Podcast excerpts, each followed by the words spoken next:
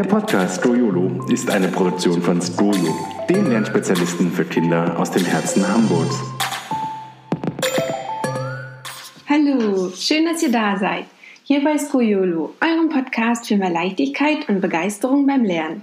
Für Eltern, Lernenthusiasten und Leichtigkeitsliebhaber. Ich bin Katharina und ich freue mich sehr, dass ihr heute wieder eingeschaltet habt. Heute ist eine ganz besondere Folge für mich, denn es handelt sich um eine Mini-Premiere für unseren Podcast. Es ist nämlich die 20. Folge. Das freut mich sehr. Vor einem Jahr war nämlich alles nur so eine Idee in unserem Kopf und jetzt, ein Jahr später, nehme ich die 20. Skoliole-Folge für euch auf. Unser Ziel mit dem Podcast war und ist es natürlich immer noch, Eltern, also euch, Tipps zu geben, damit ihr eure Kinder beim Lernen richtig unterstützen könnt. Anders als in unserem Elternmagazin ist es hier ein bisschen persönlicher, ein Stück näher an euch dran, direkt auf die Ohren, wenn ihr mal keine Zeit zum Lesen habt. Damit ihr wisst, wann bei Schulthemen und Problemen euer Einsatz gefragt ist, wann ihr aber auch mal loslassen dürft. So soll euch jede Folge ein Stückchen mehr Leichtigkeit in eurem Familien-Schulalltag zurückbringen, damit Lernen, Schule, Hausaufgaben nicht zu schwer und böde werden, die euren Alltag dominieren. Als Thema für diese Folge habe ich mir Fehler machen rausgesucht. Ganz genau, also ganz genau eigentlich der richtige Umgang mit Fehlern. Schließlich machen wir alle Fehler und auch dieser Podcast ist nicht perfekt, das weiß ich wohl. Ich weiß, dass ich definitiv noch an meinem an meiner Aussprache arbeiten kann und bestimmt auch an der einen oder anderen Stelle wahrscheinlich besser auch mit der Betonung arbeiten kann. Und ich weiß auch, dass der Ton der ersten Podcast, Podcast-Aufnahmen nicht ganz so grandios war. Dabei wollten wir alles richtig machen.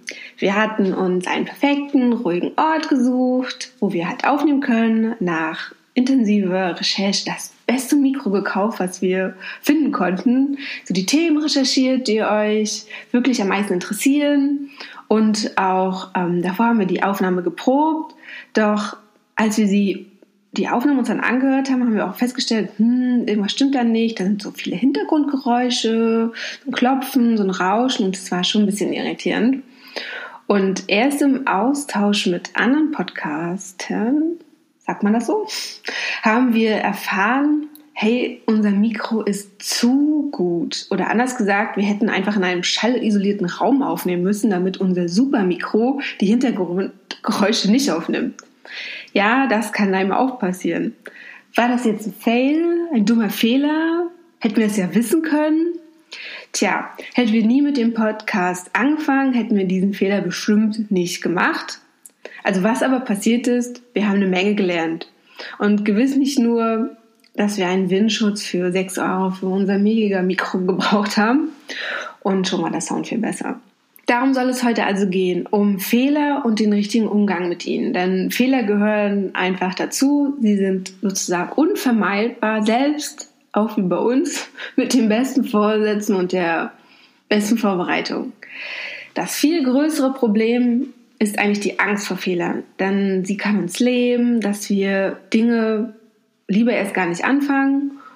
Und erst gestern habe ich in einer kleinen Umfrage gelesen, in der danach gefragt wurde, wovor Kinder Angst haben, dass sie sich vor allem davor fürchten zu versagen, dass sie nicht gut genug in der Schule sind, ähm, genau, dass sie Angst haben, dass sie keine guten Noten schreiben. Im Endeffekt haben sie also Angst, Fehler zu machen. Und wie schade ist das eigentlich, dass kind, unsere Kinder so eine Angst davor haben, etwas falsch zu machen. Also Fehler machen gehört zu unserem Leben einfach dazu. Sie sind wichtig, um auch Innovation zu ermöglichen, auch mal Altes zu unterfragen, muss man halt Sachen ausprobieren und dann kann natürlich auch mal was schief gehen, aber auf dem Weg kann man halt einfach neue Sachen entdecken. Und wir sollten unseren Kindern auch einfach nicht weismachen, dass wir keine Fehler machen. Und obwohl das wohl jeder von uns weiß, ist der Begriff Fehler immer noch sehr negativ besetzt. Dabei sind Fehler ja, wie gesagt, eine Möglichkeit der Lernerfahrung und auch Weiterentwicklung. Doch wenn Fehler bei Kleinkindern noch toleriert werden, weil sie ja eigentlich auch nur so lernen können, wird es in der Schule schon sehr problematisch. Also wird da ein Fehler gemacht, kommt gleich so der rote Korrekturstift und Fehler werden ja dann auch in der Regel mit einer schlechteren Note bestraft. Ja, und was passiert dann eigentlich im Kopf der Kinder? Ne? Sie kommen dann zum Schluss, wenn ich nicht alles richtig mache, dann bekomme ich eine schlechte Note. Und im zweiten Fall ist es so, wenn ich eine schlechte Note bekomme, dann sind Mama und Papa enttäuscht von mir. Und es ist auch, glaube ich, besser, ich melde mich im Unterricht nicht mehr, denn die Antwort könnte ja falsch sein. So, und dann passiert es natürlich auch, dass so jegliche Kreativität eingedämmt wird und dann geht es ja nur noch darum, ob die Antwort für den Lehrer korrekt ist. Und das kann ja am Ende irgendwie auch nicht sein. Also in dieser Folge soll es auch gar nicht darum gehen, wie schlecht oder gut Schulnoten sind. Dazu können wir vielleicht auch mal eine andere Folge machen, sondern um die Botschaft an eure Kinder, dass Fehler zum Leben dazugehören. Das ist total normal ist, Fehler zu machen. So, und ich habe auch ein paar Tipps, wie ihr das in euren Alltag umsetzen könnt. So, und der erste Punkt ist, dass ihr Sicherheit und Offenheit vermittelt. Denn viele Kinder befürchten, ihre Eltern zu enttäuschen und sie haben sozusagen auch so eine Scham, wenn sie, also eine Scham, Fehler einzugestehen. Also sie schämen sich, Fehler einzugestehen. Deshalb ist es wichtig, dass ihr so eurem Nachwuchs auch ein Gefühl von Sicherheit bei Fehlern vermittelt. Also die sollen auf keinen Fall irgendwie bestraft werden. Versucht stattdessen verständnisvoll so auf eine schlechte Note zu reagieren. Euer Kind ärgert sich wahrscheinlich sowieso schon über seine Fehler. Und Verständnis bedeutet ja nicht, den Fehler zu ignorieren. Die werden ja nicht einfach jetzt unter den Tisch gekehrt. Dann kann man ja einfach auch gar nichts daraus lernen. Es ist viel wichtiger, offen und ehrlich über den Fehler zu sprechen und einfach die weiteren Entwicklungen im Auge zu behalten. War es jetzt nur ein Schusselfehler? Fehlt es einfach ein bisschen an der richtigen Konzentration? Hat euer Kind verstanden, was es falsch gemacht hat? Braucht es vielleicht noch ein bisschen Unterstützung? So, genau. Diese Fragen führen mich jetzt auch schon zu dem zweiten Punkt, wie ihr sozusagen richtig mit Fehlern umgehen könnt. Und zwar geht den Fehlern auf den Grund. Es ist nämlich wichtig, den Fehlern auf den Grund zu gehen, denn nur so kann man daraus lernen, wenn man den Fehler einfach für sich stehen lässt und nicht darüber spricht und nicht schaut, was eigentlich das Problem war, dann kann es ja auch keine Weiterentwicklung geben. Also muss sozusagen zuerst die Fehlerquelle erkannt werden und geht da auch in, ins Gespräch mit eurem Kind, woran es lag, dass die Note zum Beispiel in der Mathearbeit nicht so gut ausgefallen ist und ob euer Kind den Stoff verstanden hat, hat vielleicht auch die Zeit nicht gereicht oder hat es einfach zu wenig gelernt. Und auch hier in diesem Gespräch oder in auch dieser ähm, Ursachensuche ist das Gefühl von Sicherheit natürlich total essentiell. Euer Kind wird ehrlicher auf diese Fragen antworten, wenn es weiß, es muss keine Angst haben. Außerdem kann sich euer Kind nur bewusst machen, wo es noch hapert, wenn ihr also gemeinsam über diesen Fehler sprecht, euch damit beschäftigt, dann oft ist es so, dass Kinder bei einer nicht so gut benoteten Klassenarbeit denken, ja, ist ja sowieso schon gelaufen. Wodurch dann natürlich dann die Gefahr besteht, dass sie sich nicht mehr mit den Fehlern auseinandersetzen. Und das wäre ja wieder der falsche Umgang mit Fehlern, sie nicht als Chance zu sehen und aus ihnen zu lernen. Der dritte Punkt, den ich hier mitgebracht habe für diese Podcast-Folge ist, leistet Unterstützung. Denn durch das Notensystem kann es passieren, dass Kinder sich mit schlechten Noten oft alleingelassen fühlen. Und versucht am besten euren Kind diesen Druck zu nehmen, indem ihr ihm tatkräftig beim Lernen aus Fehlern unterstützt. Das kann zum Beispiel sein, also Sätze sein wie, ich kann gut verstehen, dass du jetzt enttäuscht bist, aber ich bin sicher, nächstes Mal läuft schon besser.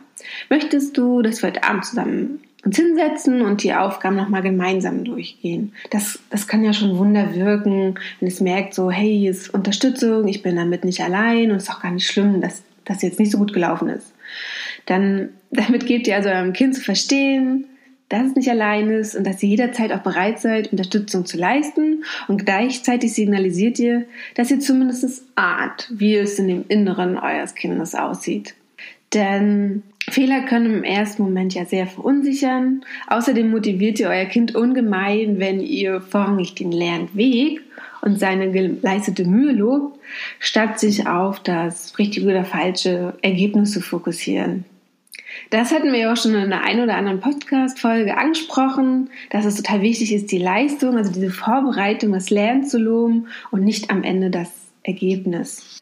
Der vierte Tipp ist, seid ein Vorbild. Fehler passieren nicht nur in der Schule, sondern einfach an allen Lebenslangen. Haha, also ganz gewiss auch bei euch. Und äh, eure Kinder schauen sich ja einfach wahnsinnig viel bei euch ab. Logischerweise auch den Umgang mit Fehlern.